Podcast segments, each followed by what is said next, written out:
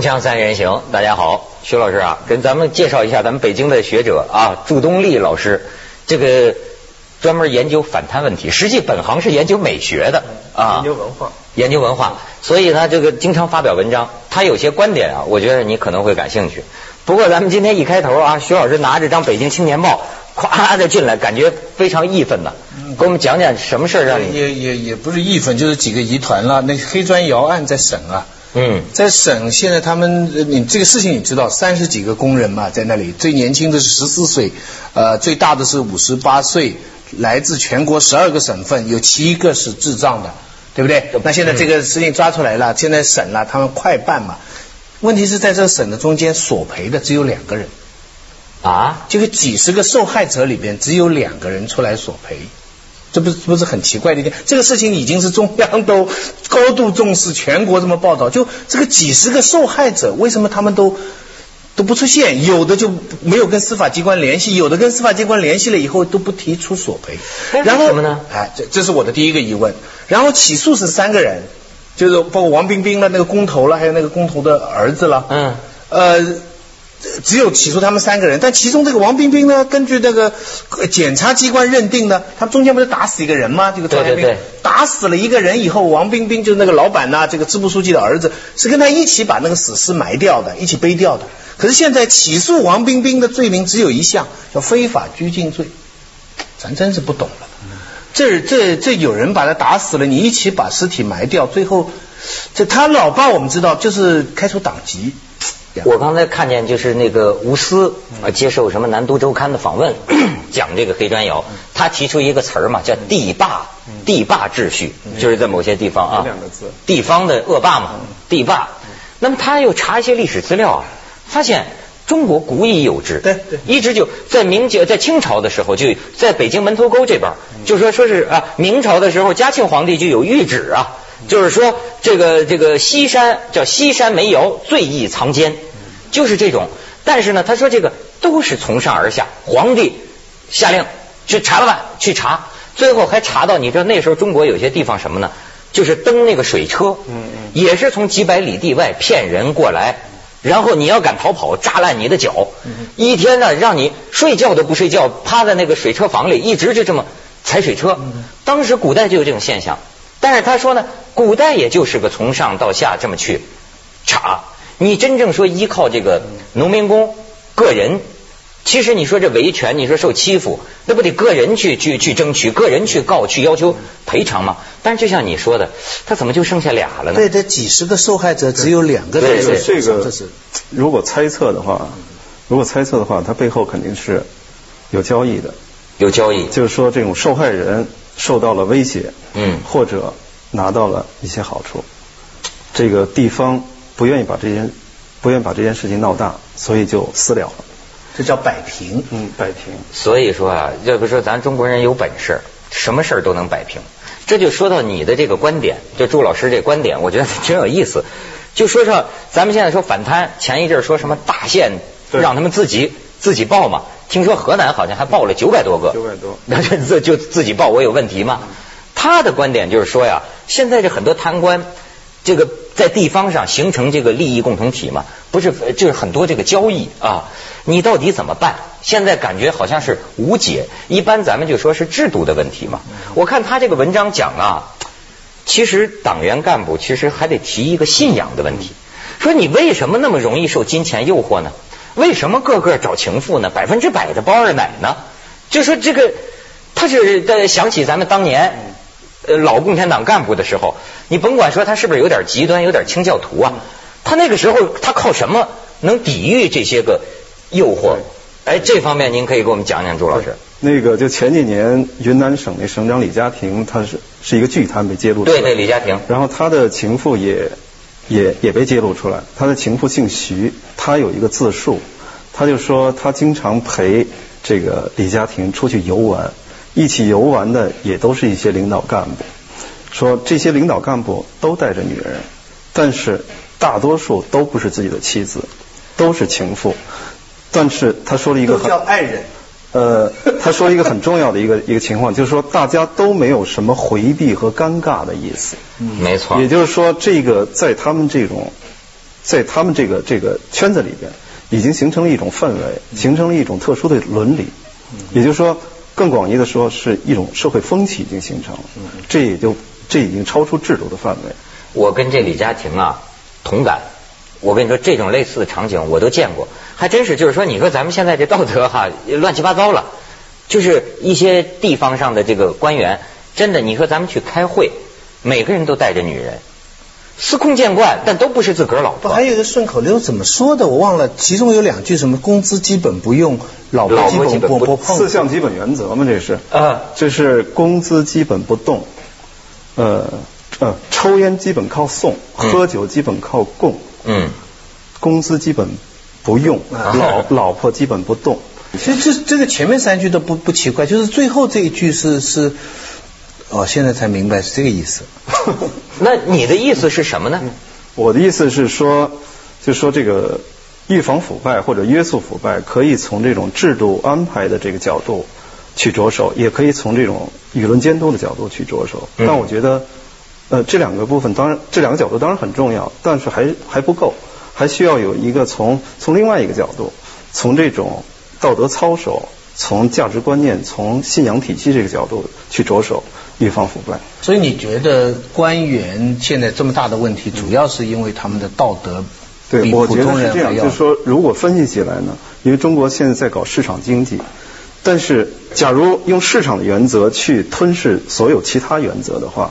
比如说，政府应该是公正的原则，这个呃家庭应该是亲情的原则。如果用市场的原则去吞噬所有原则的话，那么就会出现用权力去去和金钱交换，用亲情去和金钱金钱交换，用良心去和金钱交换。这就是我们这个见到我们社会有些不不良现象，他们背后的这个这个原理就是这样。照你这样的说法，市场的这个利益最大化。这个价值观是万恶之首。那这个东西不太有的时候，比方说我们的六十年代、七十年代的时候，我刚才举的例子，那个时候中国的钱包回收率是很高的，嗯，可是社会比现在可怕多了。那是我觉得是另外一个问题，那涉及到对一个历史的评价，就是说对那个。对那个那段历史的评价，我不一定同意徐老师的这个这个这个看法。你觉得比现在好？呃，另外一回事，就是说我们可以先不。不能回避这个问题。我我我可以先，我们可以先不讨论这个，就是说。这个问题不讨论，我们中国的现在的所有问题是没法解决的。嗯，我先就是讲，就是接着接着刚才那个市场经济的讲，我觉得呃徐老师稍微有有一点可能有一点误解，我没有说市场原则是万恶之首，我是说市场原则侵吞了家庭的，侵吞了政府的，侵吞了。那么在芬兰呐，你刚才讲的新西兰啊、挪威啊，它也都是市场原则，而且市场原则是最重要的。没错。那为什么他们他们他们为什么社会能够这么和谐运作呢？对，我觉得是这样，就是原来就是就是陈云他提出一个概念叫鸟笼经济。嗯。他是说把这种市场放在一个鸟笼里边，他这是一个比喻。对。我认为鸟笼就是社会主义制度，共产主义信仰。对他当时的他当时。这个就是说界定是是是比较倾向于你这种说法的，但是我认为在在北欧国家，在甚至在欧洲那些比较比较成熟的国家，它的市场恰恰恰是放在鸟笼里边的。比如说，市场的原则在那些国家，它是由其他其他原则来平衡的，就是说它绝对不消灭市场原则。市场原则在放在市场里边是非常好的，嗯，但是它不能代替所有其他原则。对，比如说，所以我同意。西方有教会，但是它还是最重要的。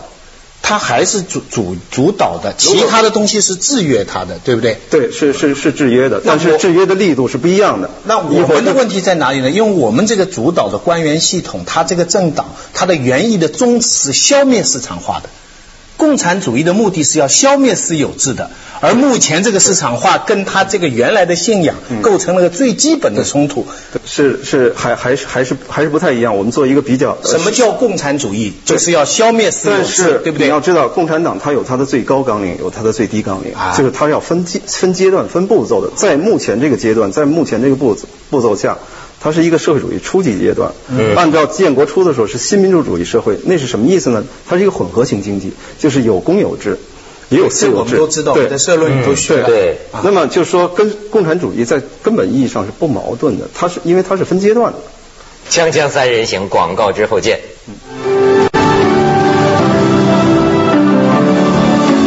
但是我想啊，他提到的问题啊，比如说像当年，比如说文革，乃至于说延安整风，有他的问题，我跟你说也挺惨的。但是呢，要不说社会在逐渐摇摆中往前发展嘛，你现在也得看看，就是说，就像他说的，比如说呃，你好比小布什，他信上帝，嗯对吧？他他他有一个，他还是有他的一个信仰，呃，包括说呃信国家，你像日本人。呃，信企业，我这个企业里的每一个员工，我我有一个这个这个好像企业文化还是伦理之类的东西。但是你比如说，咱说的地方上的贪官这种贪腐集团呐，利益勾结化之后啊，他提到的这个问题就是说，他们信什么呢？咱不说是那些贪腐集团，他就说一般的干部，嗯就说他现在是带着女朋友出来的这些干部，你觉得他应该信什么呢？你看我这里列了一个表哈，共产主义他信不信？共产党的最终的使命他信不信？那就是还是共产主义啊。啊，家庭亲人的价值观他信不信？对，这打折扣了。打折扣了，朋友的义气他信不信？嗯，这个坚持的很多人信很很多人信，对不对？好，佛信不信？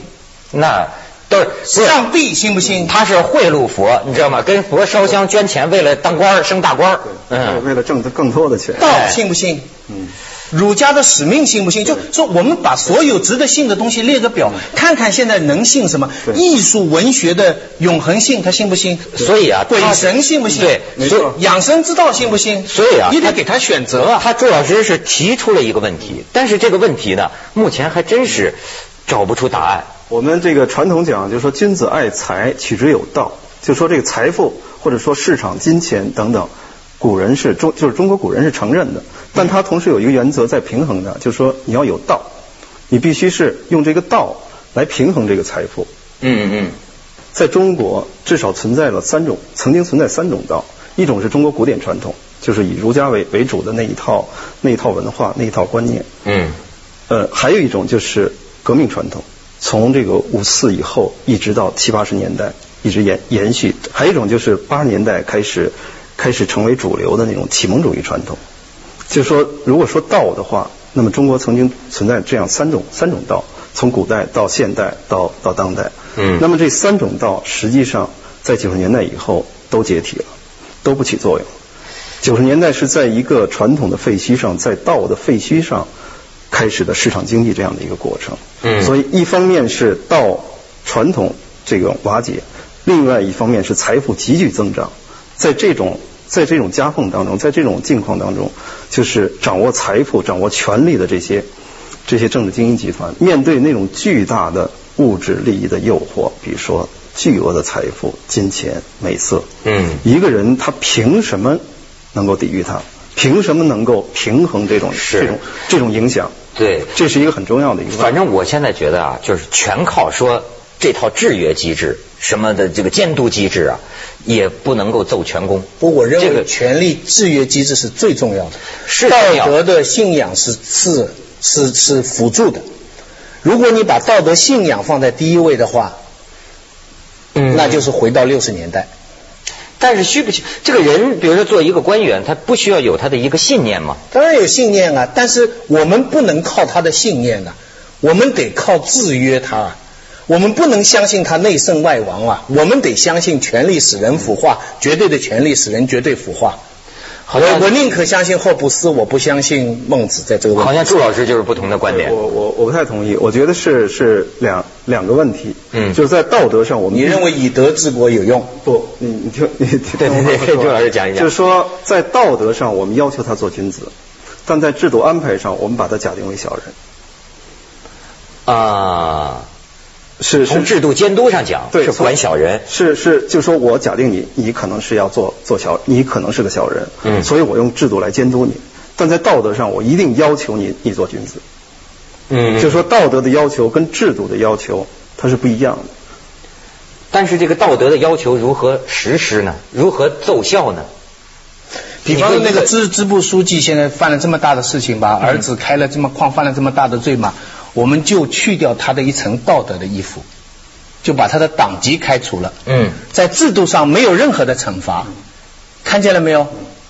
我们在我们在道德上把他当小人了，把他脱掉，开除他党籍了。嗯嗯嗯嗯但是在制度上，你看现在有没有对他有任何的这个嗯，但是这个是违法的，这实际上是违法的。就是说，无论是从这种行政的角度，还是从法律的角度，嗯其实本来都是可以。你说谁违法？是这个书记违法，还是对他的惩罚措施违法？呃，当然书记是违法，他他至少是渎职吧？但是目前只是对，这开是执法除党的问题，这是执法。所以你看，现在这个道德的这个一层外衣变成了法律的一层外壳儿。对，现在就是用道德的这种这种谴责代替了这种这种制度的制裁，对是吧？对啊这是非常不合理的。对，但是就不意味着不在道德上应该要求他，但是这个要求啊，他我就觉得他是提出问题，可是怎么办？是这样，徐老师，嗯我认为这一个你认为六千多万党员都是比一般的老百姓好一点的人，呃是不是这样说？应该是这样。当然，这应该要求你这样说。这当然是一个政治精英集团了。从从理论上讲，应该这样要求。什么理论？从逻辑上讲，从逻辑上讲，可是你知道现在全国的排这个贪腐的名单，你去排排看；全国有钱人的名单，你去排排看。是，但嗯为什么呢？不是因为他们，就是恰恰因为他们掌握了权力，他才会有有这样的一个有这样的机会去贪腐。我是这样一个观点，就是一个位高权重的人，他的对他的能力的要求和是和普通人不一样的。比如说他的思想能力，他的组织能力，那么在道德上是一样的。一个普通人的道德，对于一个位高权重的人来说，分量是不足的，因为一个位高权重的人，他要支配的财富这个是牵涉到对人性的一个基本理解，我们的分歧在这里。在我看来，再高的人跟最普通人，他的道德是一样的，他的人性的标准是一样不应。该是一样。你这你的不应该一样，这个就是中国古代的，这个就是找所谓礼呃怎么说呃刑不上大夫，礼不下呃庶人。他这个大夫呢用礼来约束，老百姓呢才给你刑。这这不是我的观点，他倒不是这个意思他倒不是这个意思。就是说这个刑也要上，呃，这个这个法律面前人人平等法律面前人人平等，而且甚至制裁的应该更力度要更大，因为你因为社会给你这样的荣誉，给你这样的社会地位，你就应该承担更多的责任，你的道德的要求是应该更高一些的。嗯，这个我估计在美国也是这样吧。通常一般美国人是不是觉得你总统总是一你总不能说是个坏人这当总统？是这是选民的美好心愿，这是嗯政治家的手腕。但是大理论家早就把人性的这些基本问题看透了。你要去问洛克、问霍布斯、问马克思、问卢梭，他们才不会假定你当官的道德会比老百姓好。不是假定，就是说，我好像这个问题要求 要求，对，就是就是应该这样要求你，不管你你是你内心究竟是什么，但你必须给我这样做出来。那是从职业道德的方向去规范它。就是就是说你做了这个官了，你不能做这样的事情。那这个是职业道德，这不牵涉到你个人的伦理道德的问题。这个职业道德跟一般道德没有关系吗？当然是有关系的。但是是两回事。对，有一句话，芬兰的那个总检察长他说过，他说公民的道德自律是预防腐败最有效的手段。应该说这是，这是公民的道德。你看，他没有只提官员的、共产党员的公民但是道德。但是官员的道德应该是在公民的基础之上的。就是表所谓表率作用嘛。所谓骗骗人的。徐老师太悲观了。锵锵三人行，广告之后见。